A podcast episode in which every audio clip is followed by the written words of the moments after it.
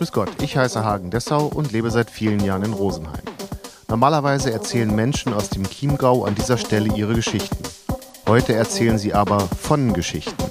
Gäste meines Podcasts und Hörerinnen wie Hörer empfehlen ihre Sommerlektüre. Hallo, ich bin Jessica Döhler und arbeite in der Stadtbibliothek Rosenheim. Meine Buchempfehlung ist Normale Menschen von Sally Rooney. Für mich ist das Buch eine Mischung aus Entwicklungsroman und ungewöhnlicher Liebesgeschichte. Den Inhalt möchte ich nur ganz kurz beschreiben. Im Mittelpunkt stehen Marianne und Connell, die in einem kleinen Ort an der Westküste Irlands aufwachsen. Connell ist ein beliebter Sportler, er ist sehr schlau und belesen, stammt aber aus eher ärmlichen Verhältnissen. Marianne ist auch sehr schlau, aber eine Außenseiterin, nicht sehr beliebt und ihre Familie ist reich.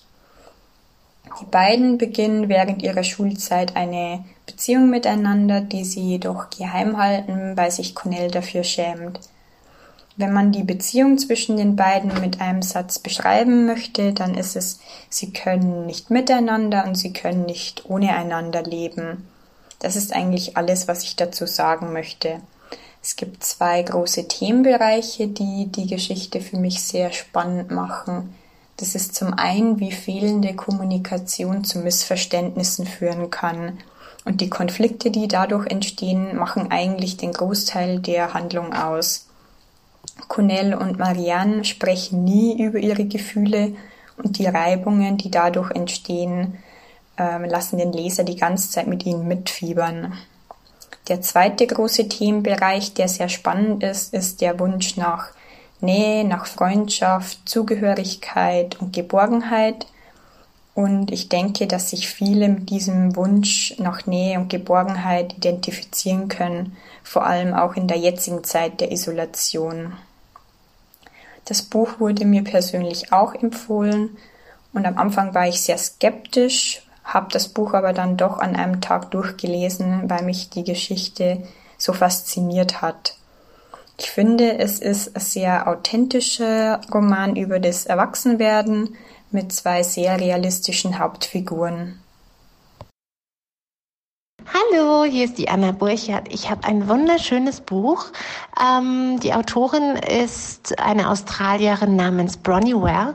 Der Titel ist Fünf Dinge, die Sterbende am meisten bereuen.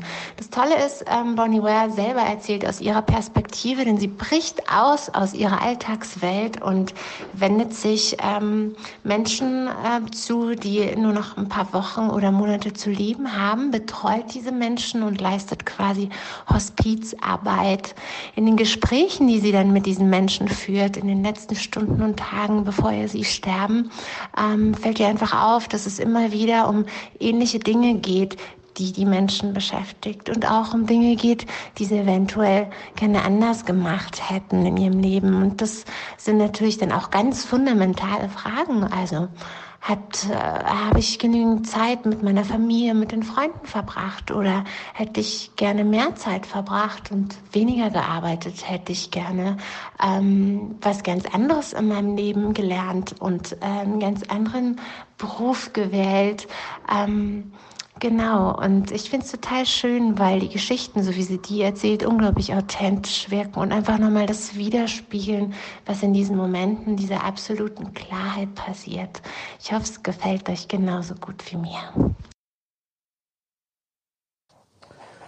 Mein Name ist Winfried Adam. Ich möchte den Roman äh, Das kann uns keiner nehmen von Matthias Polititzki kurz vorstellen, der 2000 2020 äh, bei Hoffmann und Kampe erschienen ist.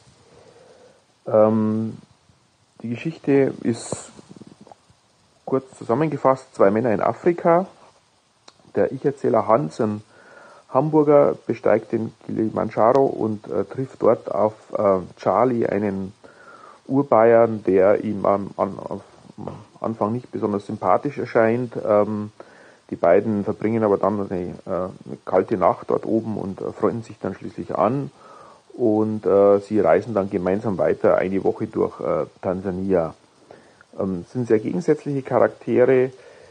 Der Charlie ist so der Urbayer, der so mit dem ja, machoartig, sexistisch, rassistisch sich äußert und da so den Lebemann gibt. Ähm, der Hans blickt da mit etwas Skepsis auf ihn, aber sie freuen sich dann doch an. Und es zeigt sich, dass sich äh, hinter dieser Schale von Charlie doch ein ganz anderer, ein sehr feinfühliger Mensch verbirgt. Äh, das wird im Zuge der Romanhandlung immer deutlicher. Ähm, Hans, äh, Charlie ist dann sehr stark erkrankt, ähm, ihm geht's immer schlechter.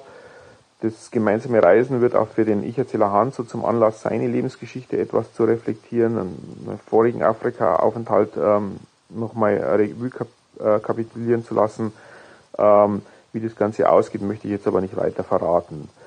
Ähm, mir hat das Buch, mir hat der Roman sehr gut gefallen, weil er dazu anregt, ähm, ja, Lebensentwürfe, Selbstgewissheiten zu hinterfragen, auch so Stereotypen, vorschnelle Vorurteile, ähm, Urteile auf den Kopf zu stellen, zu revidieren. Das ist ein ganz großes Verdienst des Romans. Und er ist auch sehr, ja, farbig erzählt, sehr, sehr plastisch erzählt. Also man kann den beiden Figuren sehr, sehr gut folgen auf ihrer Reise durch Tansania. Und ähm, von daher möchte ich den Roman allen interessierten Lesern und Leserinnen ans Herz legen. Hallo, mein Name ist Selina und ich studiere momentan in Regensburg Gymnasiallehramt. Ich möchte heute den Roman Dunkelgrün fast schwarz von Mareike Fallwickler empfehlen. Die Geschichte beginnt damit, dass sich eines Nachts völlig unerwartet Moritz alter Freund Raphael meldet, indem er direkt vor seiner Tür steht und mit ihm die ganzen alten Geschichten und Wunden aus der Vergangenheit. Die beiden waren ursprünglich seit ihrer Kindheit unzertrennliche Freunde und obwohl Moritz von der dunklen Seite seines Freundes wusste, war dieser doch der Mittelpunkt seines Universums. Raphael hat nämlich eine sehr manipulative und provokative Art an sich und ist immer darauf aus, Grenzen zu testen. Doch dann wird das System der beiden Jungen aus der Bahn geworfen, als ein neues Mädchen, Joe, in die Klasse kommt und sich gegen alle Erwartungen für den unscheinbaren Moritz entscheidet. Zunächst wirkt es, als würde sich die Clique einfach um einen erweitern, doch sowohl Joe als auch Raphael halten gerne die Fäden in der Hand, was zu Spannungen führt. Als nun Raphael 16 Jahre später wieder in Moritz Leben tritt, kommen mit ihm all die ungesagten Worte und Gefühle von damals wieder hoch und brechen sich nach und nach ein Weg ins Freie. Die Geschichte wird dabei aus mehreren Perspektiven und Zeitebenen erzählt, was es unglaublich spannend macht, da erst nach und nach die gesamten Geschehnisse aufgedeckt und zusammengesetzt werden. Gerade ähm, durch das Einnehmen der verschiedenen Blickwinkel wird die Erzählung besonders dynamisch, zumal neben den drei zu erwartenden Charakteren auch aus der Sicht von Moritz Mutter berichtet wird, was eine ganz eigene inhaltliche und gefühlstechnische Ebene öffnet.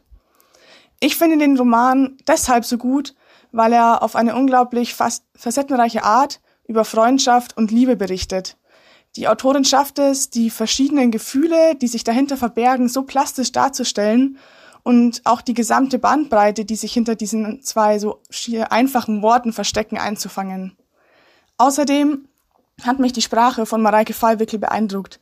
Die Mischung aus obszön, alltäglich und irgendwie auch poetisch zieht einen in den Bann. Man hat das Gefühl, einen seichten, seichten Roman zu lesen und im nächsten Moment stolpert man über eine Formulierung, die nicht besser sein könnte und die einem dann ein Gefühl oder eine Situation unglaublich treffend wiedergibt. Ich kann also jedem diesen Roman nur ans Herz legen. Hallo zusammen. Mein Name ist Konstantin Schiller. Ich bin 19 Jahre alt und studiere Deutsch und Musik auf Lehramt in München. Ich freue mich sehr, auch an dieser Stelle ein Buch präsentieren zu dürfen und empfehle Von dieser Welt von James Baldwin. Dieser Roman wurde ursprünglich 1953 unter dem Titel Go Tell It on the Mountain veröffentlicht und erhielt 2018 eine neue Übersetzung ins Deutsche. Worum geht es? Der Roman spielt an einem Tag im Jahre 1935 im New Yorker Stadtteil Harlem. Es ist der 14. Geburtstag des Protagonisten John Grimes, der von seiner afroamerikanischen Herkunft eingeengt seinen Platz im Leben, in seiner Familie und im Glauben sucht. Der Leser begleitet eben diese Familie in einen Abendgottesdienst ihrer strenggläubigen christlichen Gemeinde und erfährt von den Schicksalen, mit denen die einzelnen Familienmitglieder zu kämpfen haben. Dieses Buch ist, wie ich finde, von einer sehr schönen und gewaltigen Bildsprache. Die Beschreibungen des Gottesdienstes sind so intensiv, schon fast ekstatisch. Es ist eine Sprache, die den Leser in einen Sog aus Gefühlen und Ängsten einsaugt und mitreißt und dennoch, auch wenn das jetzt nicht so klingen mag, selten in einen übertriebenen Pathos verfällt. Außerdem beschreibt der Roman das Leben von Afroamerikanern in den USA der 1930er, ohne dabei in ein politisches Antirassismus-Buch abzurutschen. Es ist ein sehr authentisches Lebensbild mit Figuren, die nie klar als gut oder böse abgestempelt werden können. Kurzum, ein Buch, das einen lange beschäftigt und mitnimmt, ein Buch, das nichts an Aktualität eingebüßt hat und ein Buch, das jeder mal lesen sollte. In diesem Sinne wünsche ich Ihnen viel Spaß beim Lesen und alles Gute. Mein Name ist Alexandra Schöne, ich bin 19 Jahre alt und bin Volontärin beim OVB in Rosenheim. Und bei Hallo Welt hier Rosenheim war ich in einer Folge zu Gast, in der wir über den Schwimmsport gesprochen haben. Und jetzt freue ich mich, dass ich heute ein Buch vorstellen darf. Ich habe mich für den Roman The Secret Life of Bees von der US-amerikanischen Autorin Sumon Kidd entschieden. Und das Buch ist ein New York Times Bestseller und heißt auf Deutsch Die Bienenhüterin. Die Geschichte spielt im amerikanischen South Carolina im Jahr 1964 und äh, im Mittelpunkt steht die 14-jährige Lily Owens. Und Lily lebt in einem großen Haus mit ihrem Vater und ihrem Kindermädchen Rosaline, die Afroamerikanerin ist. Und seit Lily denken kann, dreht sich ihr Leben um eine ganz prägende Erinnerung, die irgendwas mit dem Tod ihrer Mutter zu tun hat. Und ihre Mutter starb, als Lily vier Jahre alt war. Und Lillys Erinnerung daran ist total verschwommen, aber sie weiß eben, dass dieser Tag irgendwas mit ihr zu tun hat. Als Rosaline, äh, und die ja Lillys Kindermädchen ist und eigentlich auch ihre Ersatzmutter, drei Weiße in der Stadt beleidigt, entscheidet sich Lilly dafür, gemeinsam mit Rosaline aus ihrer Heimatstadt zu fliehen. Und dabei muss man eben bedenken, dass in den 60er Jahren in den USA der Rassismus und die Diskriminierung von Afroamerikanern noch allgegenwärtig und ja total erdrückend war. Rosaline und Lilly gehen also zusammen nach Tiburon denn Lilly ist überzeugt, dass dort in dieser Stadt das Geheimnis zur Vergangenheit ihrer Mutter liegt. Und sie treffen dort dann ein ziemlich exzentrisches Schwesterntrio, die alle Imkerinnen sind. Und Lilly kommt also in diese für sie total hypnotisierende und faszinierende Welt von Bienen und Honig. Und ja, dann passieren ganz viele schöne wie auch schlimme Dinge. Lillys Geschichte ist also eine Geschichte über das Erwachsenwerden, über Verlust und Verrat, über Liebe und auch über Rassismus und Ungerechtigkeit. Und eben über diese allgegenwärtige Kraft, Energie und auch Wucht, die Frauen besitzen. Und ich würde dieses Buch empfehlen, weil man daraus ziemlich viel für sein eigenes Leben mitnehmen kann und ähm, man sich auch in vielen Szenen wiederfinden kann. So war es jedenfalls bei mir. Zum Beispiel, dass es in Ordnung ist, unglücklich zu sein und zu leiden, aber dass es auch immer Hoffnung gibt dass man lernen muss zu vergeben, um am Ende glücklich zu sein. Und dass es sich lohnt, um die Menschen zu kämpfen, die einem wirklich etwas bedeuten. Und dass am Ende die Liebe und die Sprache eine unermessliche Kraft besitzen und dass man das nie vergessen sollte. Und ich fand es ganz schön zu sehen, ähm, wie die Figur der Lilly über den Lauf der Geschichte wächst und auch wirklich erwachsen wird. Und das hat mich daran erinnert, dass das eigentlich eine wunderschöne Sache ist. Also alles in allem hat mich dieser Roman das ein oder andere Mal nachdenklich gemacht. Einfach aufgrund dessen, dass er so einfühlsam geschrieben ist. Und ich glaube, wenn ein Buch das schafft, dann ist es wert, gelesen zu werden.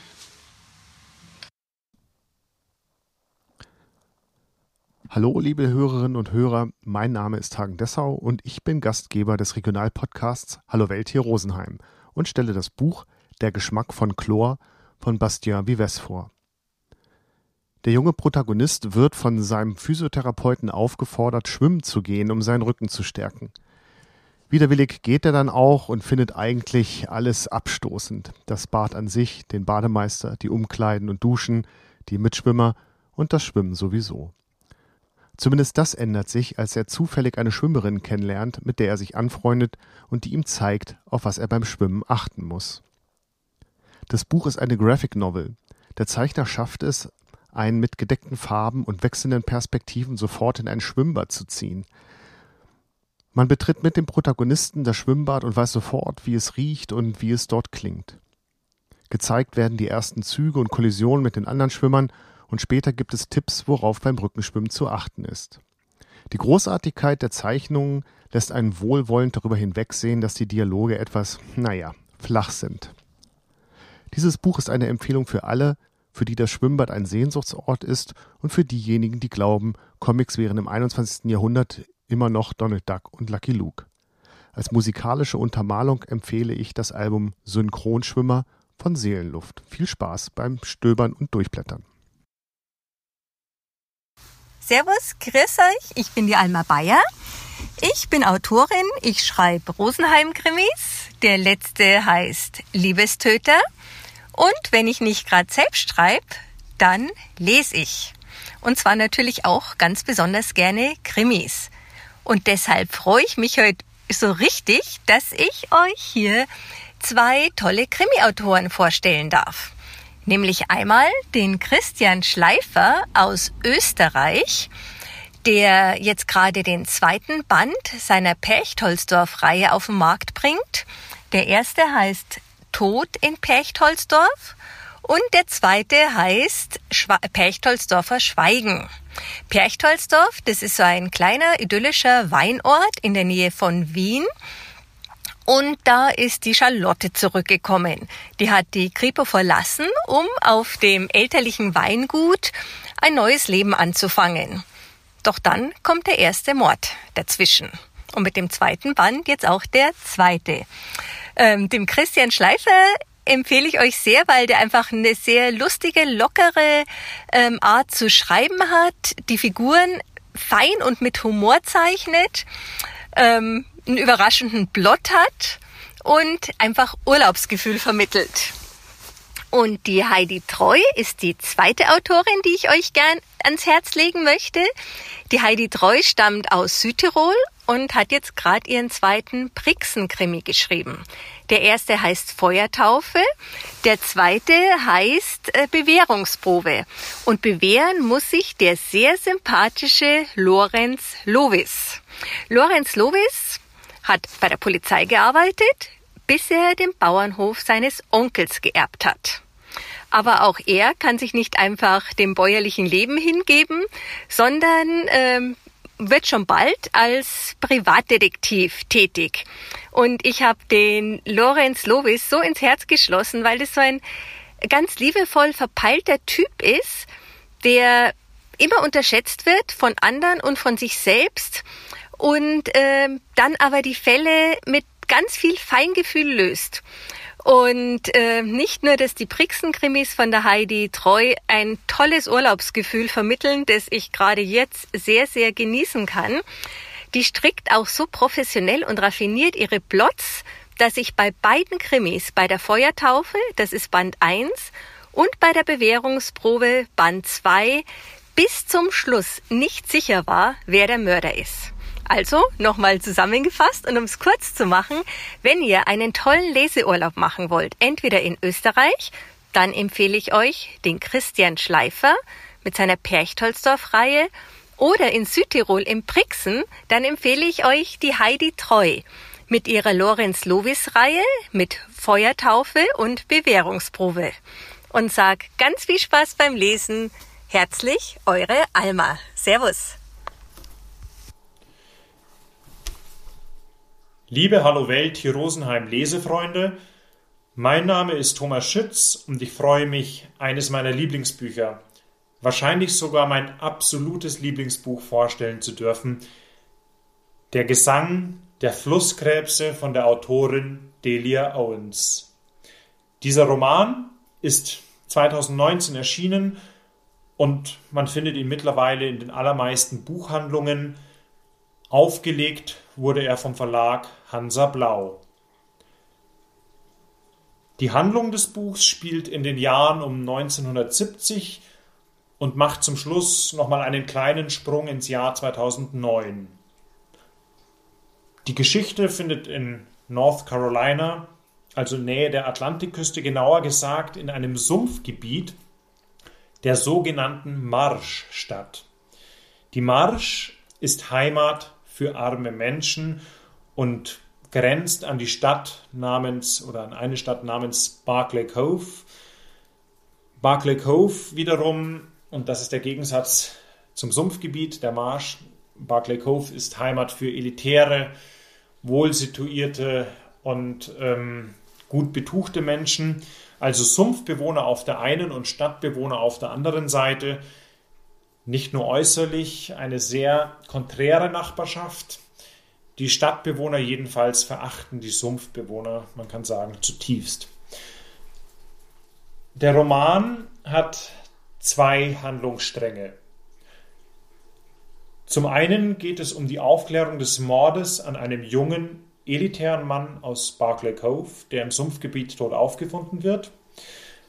Die Umstände des Todes sollen im Laufe des Romans und in einem spannend beschriebenen Gerichtsverfahren aufgeklärt werden. Und auf der anderen Seite wird das Leben eines jungen Mädchens namens Kia erzählt. Kia trägt bei vielen Leuten den Namen das Marschmädchen.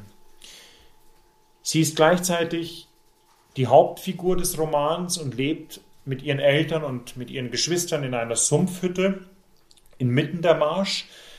Ihr Vater ist zum Leidwesen aller alkoholabhängig und treibt mit seinem gewalttätigen Verhalten bald schon seine Frau, also Kias Mutter, und nach und nach dann auch ihre Geschwister in die Flucht. Zunächst bleiben dann noch Kia und ihr Vater in der Marsch zurück, ehe auch der Vater verschwindet und nie mehr auftauchen soll.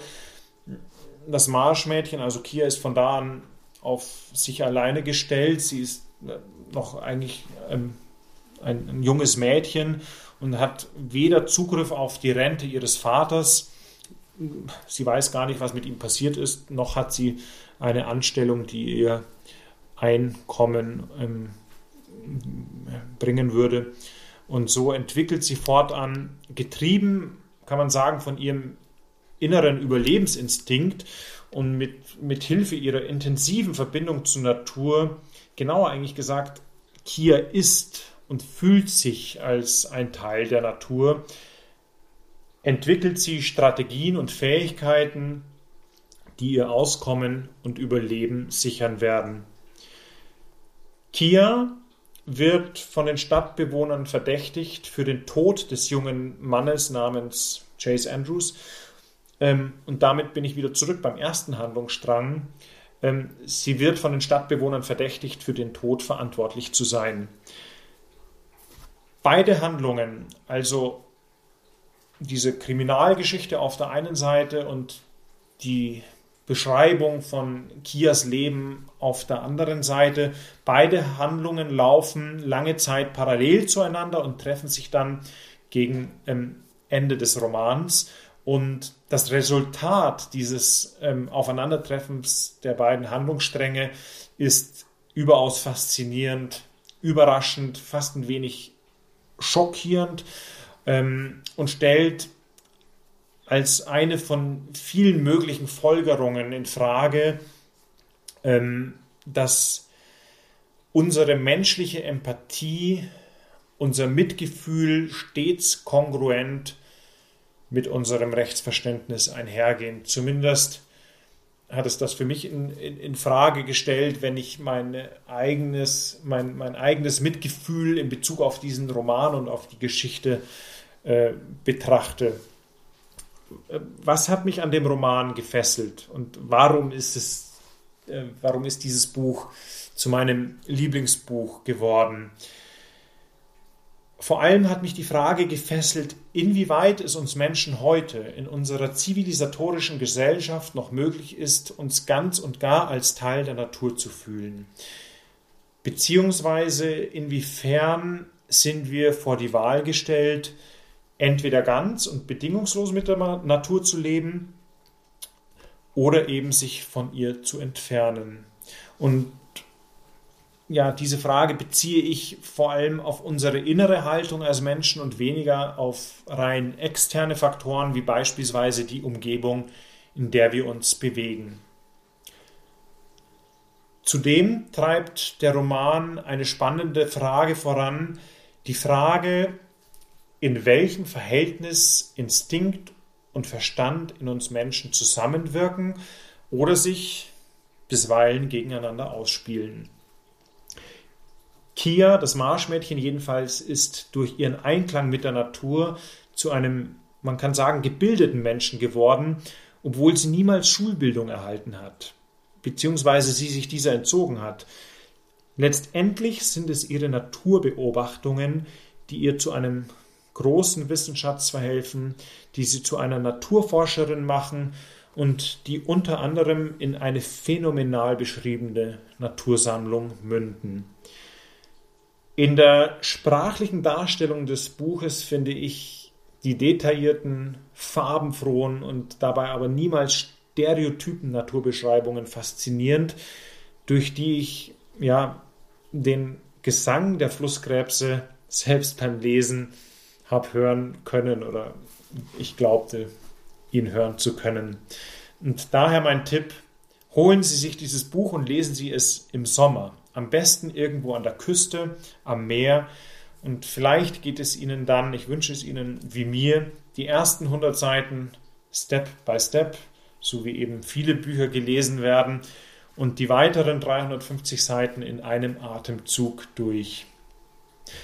Schließen möchte ich diese Buchvorstellung mit dem ersten Satz des Buches und bedanke mich fürs Zuhören.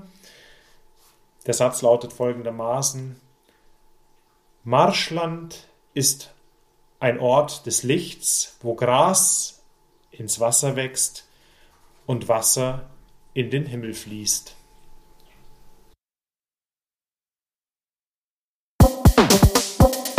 Das war Hallo Welt hier Rosenheim mit einer Spezialfolge mit Literaturempfehlungen für den Sommer 2021. Vielen Dank fürs Zuhören.